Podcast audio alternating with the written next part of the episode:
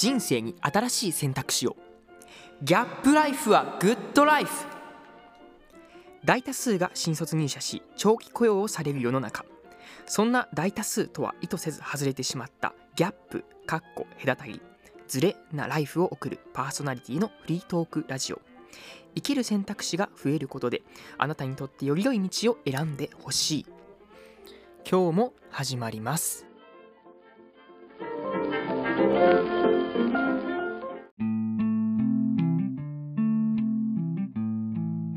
こそ前ね、その人に気使うのか気使いすぎるのか、いや使わずに行くのかってことで分断っていう話題もできたよね。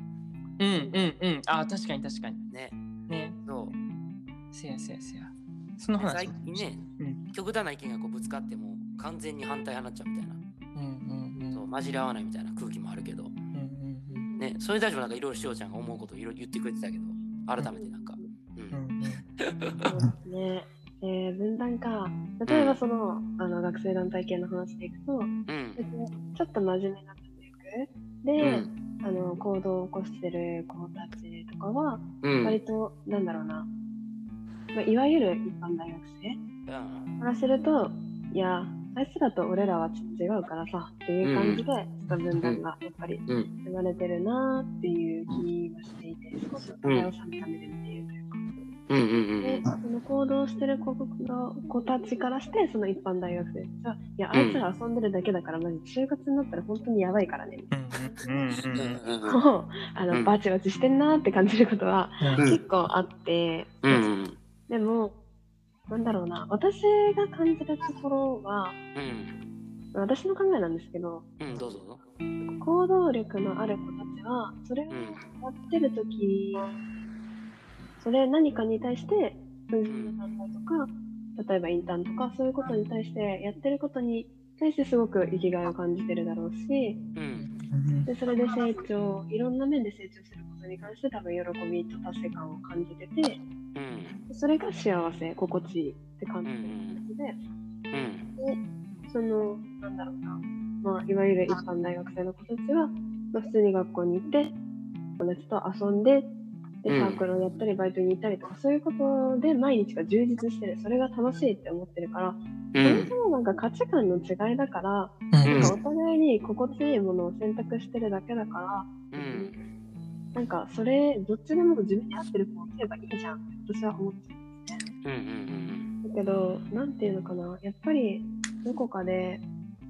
なんかマウントを取らないと、ああ、気が済まないみたいな。そうそう、気が済まないじゃないけど、うんやっぱりみんな不安だと思うんですよ、自分にはいはいはい。対しては。うん、だからそれを、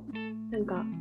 なんていうのかな、他人に対してマウントを取うん、することで、ちょっと安心感を得てるんじゃないかなって思っちゃうから、うん、まあ、マウント取りたくなる気持ちはまあ分からんでもないからしょうがないかって私は思っちゃうんですね。うん、でも、なんかやっぱりお互いが、あの、ガミガミ、うん、表立ってはしてないけど、陰で言い合ってる姿を見ると、うん、私は、なんか、両方友達がいるから、そういう。ああ、そっかそっか。余計に思うだから余計になんかお互いちゃんと話せば絶対ね仲良くなれるのにちょっとしんどいなっ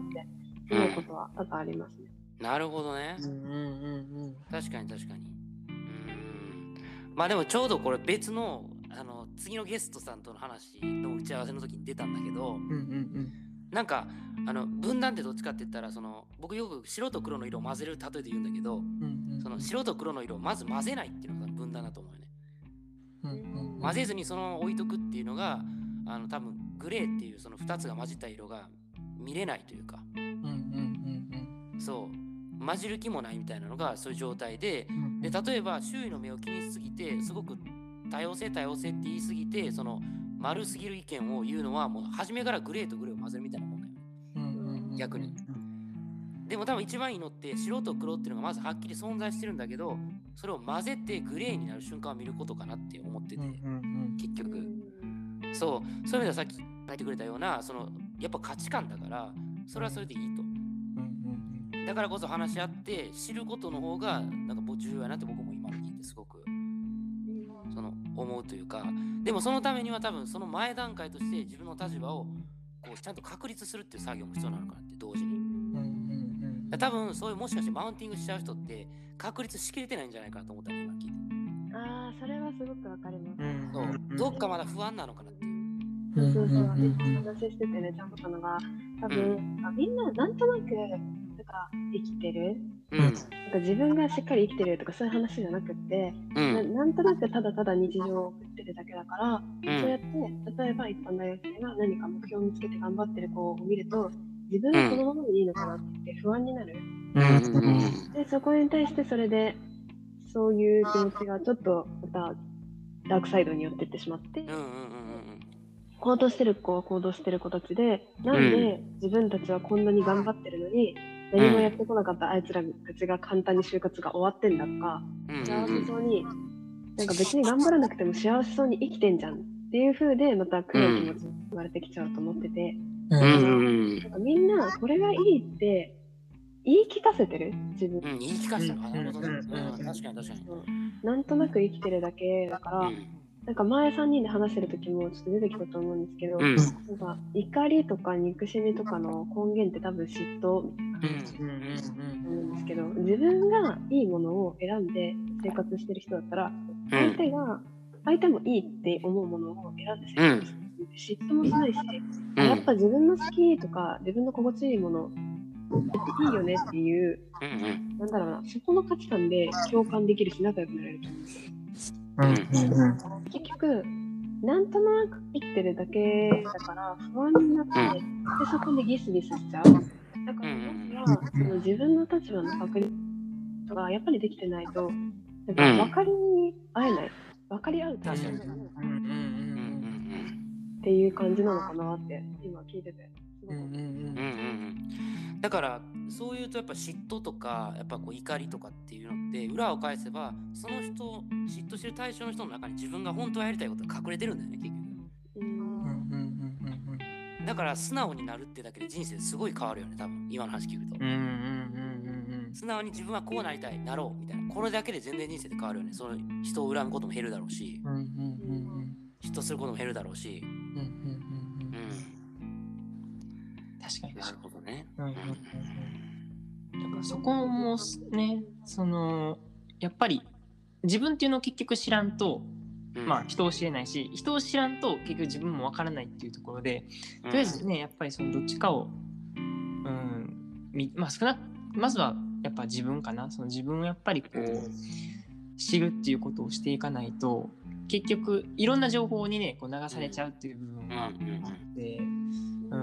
そこは結構ね、うんまあ自分もそれはあの今もそれは確立できていくかっていうと、うん。おそらくそうではないくって、うんうんううん。ん、だからこそたまにそうやって心も入れる時もあるし、はいはいはい。うん。なんかそこをねどういうふうにこう考えていくかっていうところがねなんかまあ勉強になりますね。だそれこそあれよ今気づかされたけど、うん。最初にさそのやりたいことが見つからないとかってあったじゃんその話で、うんうんうん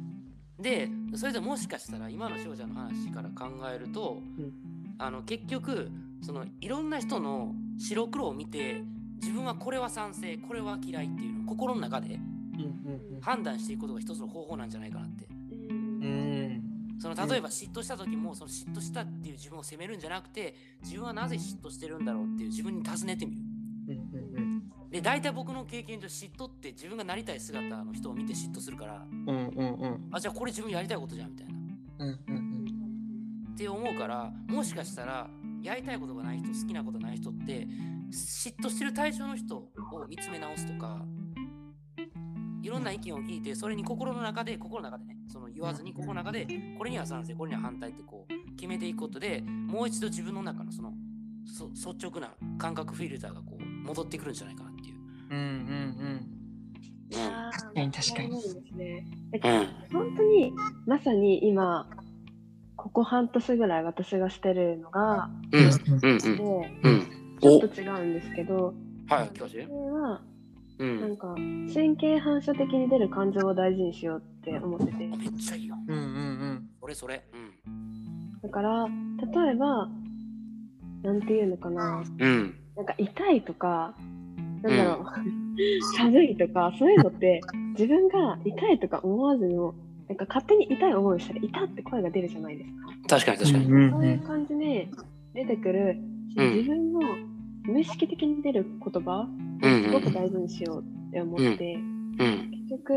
なんだろう、私1年ぐらい前に、体調を崩しちゃって、うん。いろいろ頑張りすぎて、このうん。20、今21なんですけど、21年間の、う。もうん総決算みたいな感じで、あ、すごい。借金を返すみたいななんか。すごいすごいすごい。うん。もう本当に半年ぐらい、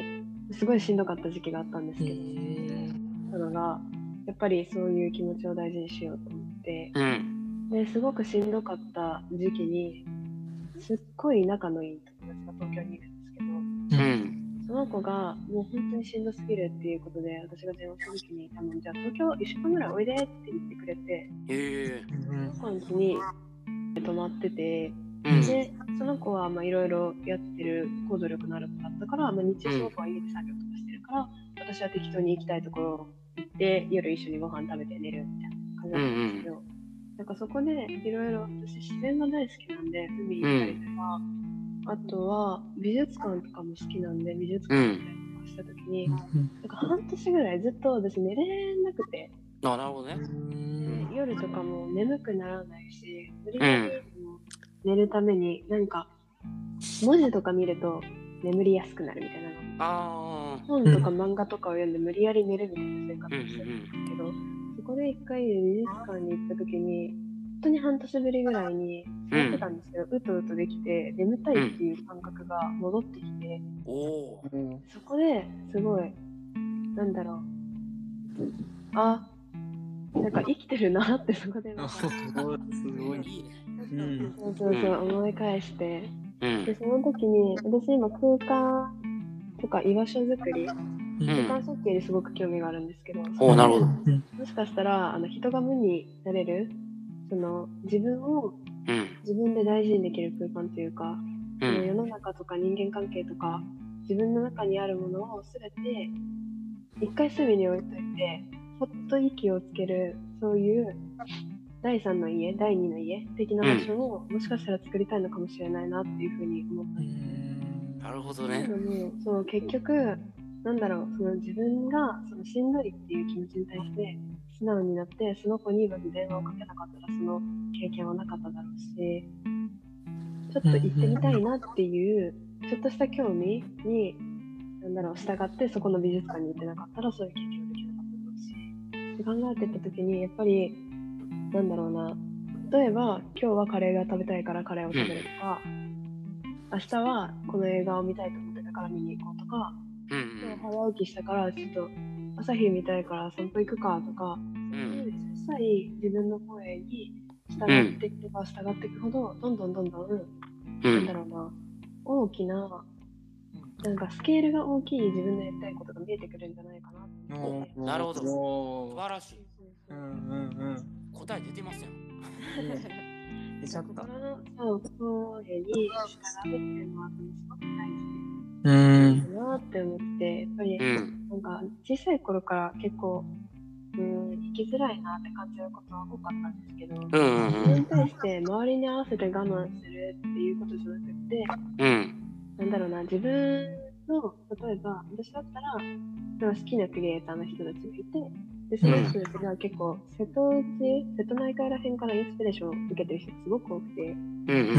うん。興味を持って、で今年の夏、えっと、岡山と高知に一人旅行ったんですけど、あ面白い。自分に、そう、すごい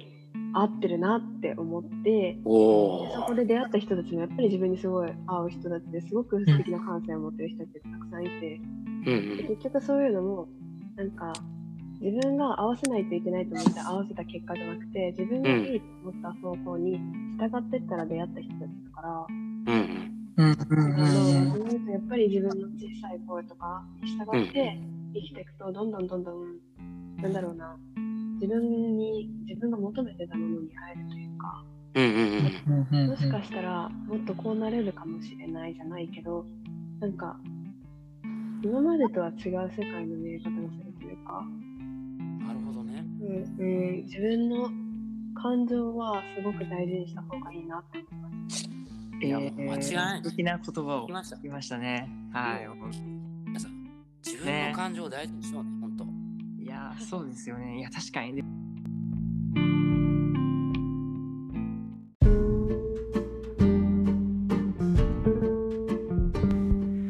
ギャップライフブラザーズはいかがでしたか？人生の新しい選択肢は意外と身近であなたを待っています。それでは次回のラジオもお楽しみください。グッドライフ